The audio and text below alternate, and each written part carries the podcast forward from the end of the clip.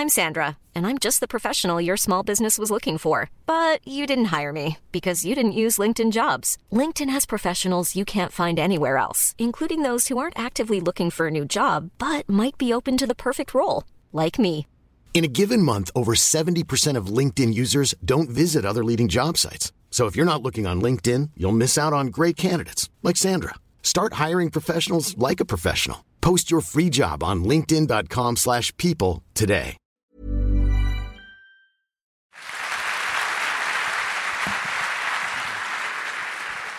La deuxième histoire euh, est elle aussi assez particulière puisque le, jeune garçon qui va venir vous, vous parler est sans doute le plus jeune invité qu'on ait eu à la veillée. Il n'a que 19 ans.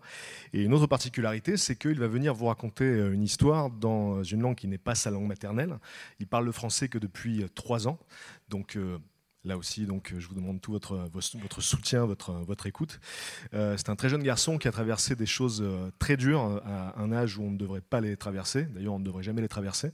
Et il va venir nous, euh, nous raconter tout ça, ce qu'il en a retiré et ce qu'il amène jusqu'ici aujourd'hui. Merci d'applaudir très fort Mamadou.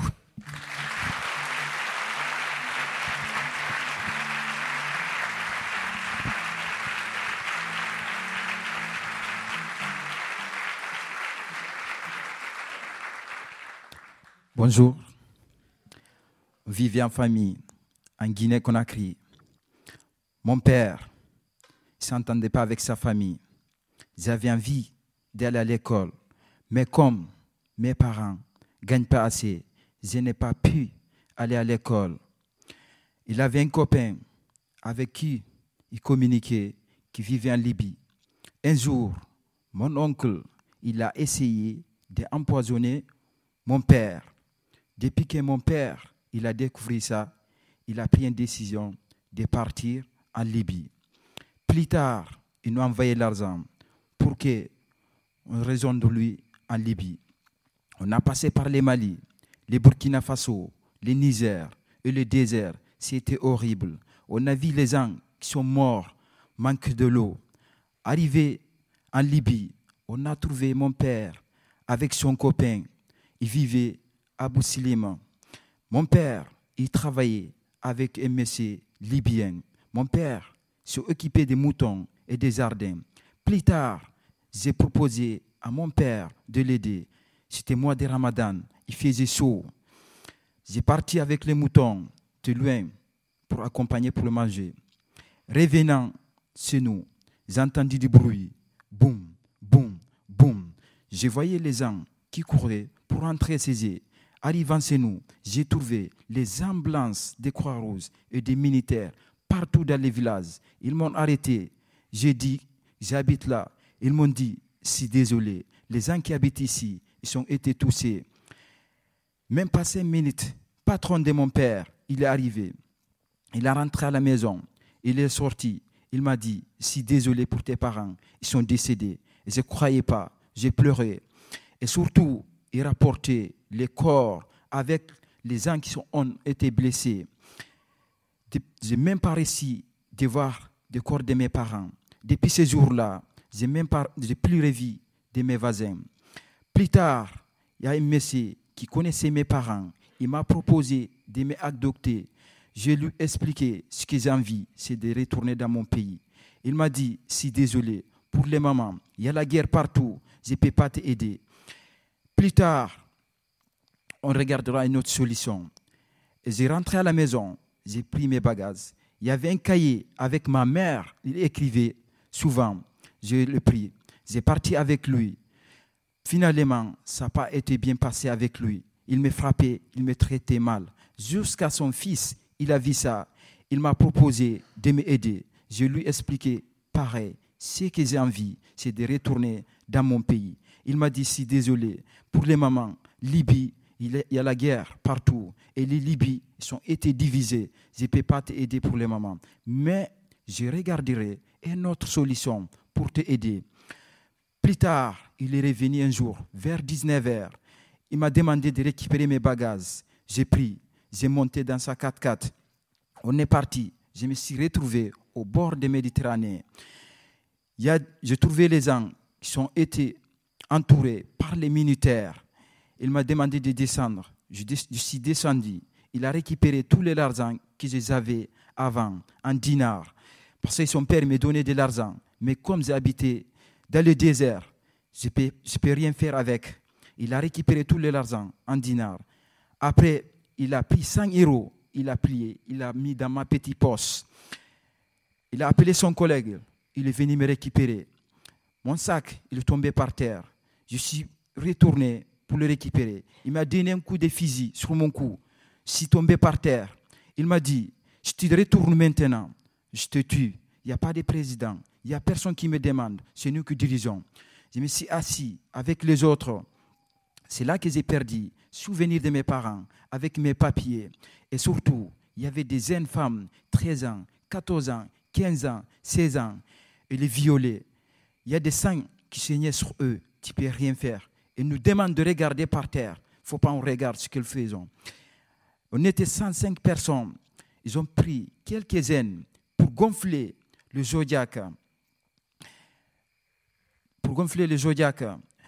Après, ils ont venu nous dire, lendemain, vous serez en Europe. C'est là que j'ai découvert, on partait en Europe. Et surtout, il faisait nuit, il n'y a, pas de lumière. Dans notre zodiaque, il n'y a rien. Il y a des vagues de l'eau qui étaient sur notre zodiaque. Ils ont expliqué comment, si on passe sur le lot en Libye, on venait passer l'eau en Tunisie. L'eau en Tunisie, c'était tout noir. Après Tunisie, on viendra dans le domaine, on trouvera de l'eau bleue. Ça s'appelle l'eau internationale. On ne croyait pas. On est parti sans lumière, sans rien. On était trop serré. Tu ne peux pas te retourner. Et surtout, pour moi, je suis resté debout. On est parti lendemain, on s'est retrouvé sur le lot international. Il n'y a plus d'essence. Les gens pleuraient dans notre zodiaque. Il y a de l'eau qui rentrait partout. On ne peut rien faire. On pensait que pour nous, c'était fini. On est resté comme ça, tourné au rond. Jusqu'à vers 19h, il y avait des gros poissons qui venaient. Tous ces notre zodiaque. On ne peut rien faire. On pensait que c'était fini. C'est resté comme ça jusqu'à vers 20h on avait une petite lumière qui venait de loin. Ils ont approché de nous jusqu'à on a été récupérés par les grands bateaux. Ils ont dit, vous avez eu la chance aujourd'hui. C'est eu 550 personnes qui étaient se noyer. Et surtout, partant en Italie, on voyait pas mal le zodiaque dans les Méditerranées. Après, on voyait pas mal aussi les corps sur les Méditerranées. Arrivant en Italie, on était très bien accueillis. Il y avait des masères à côté et des mineurs à côté. J'étais mineur. Là, on était accueillis. J'ai trouvé des jeunes qui parlaient et pris des décision pour partir en France. C'est là que je, je suis parti avec eux pour venir en France. On est venu par 20 milliards. Mais pour entrer en France, c'était très difficile. On n'a pas de papiers, on n'a rien. On était obligé de marcher à pied sur le rail à nuit on est parti, on voyait pas mal sur les rails les gros serpents qui ont été écrasés par le train. Et surtout dans les tunnels, ça faisait peur. Quand, quand le train est passé, on était obligé de se coller sur le mur. Matin, on s'est retrouvé dans une grande ville. J'étais devant. Je me suis retourné derrière moi. Je me suis retrouvé tout seul. Et les autres, ils sont partis. Chacun en train d'essayer pour se défendre. Parce qu'il y avait contrôle partout. J'ai vu un monsieur, j'ai entendu parler français. J'ai demandé, ici, si c'est en, si en France. Il me dit oui. Mais pourquoi? Je lui ai expliqué mon histoire. Jusqu'à, il m'a aidé, il m'a donné des conseils pour aller loin. Il m'a aidé, je suis embarqué dans un bus. Je me suis retrouvé à Sambéry, conseil départemental. J'ai été très bien accueilli comme il n'y avait pas assez de la place, ils m'ont transféré sur le Vaucluse. J'arrivais en Vaucluse. La première fois que j'ai rentré dans un bureau d'une dame, elle ce qu'elle m'a dit, elle me dit, vous les Africains, vous êtes des menteurs. Elle m'a insulté. J'ai dit, madame, si vous avez un problème, ce n'est pas avec tous les Africains. Vous avez un problème, avec moi. Vous n'avez pas le droit d'insulter tous les Africains. Elle a pris son décision. Elle me dit, de toute façon, c'est moi qui décide.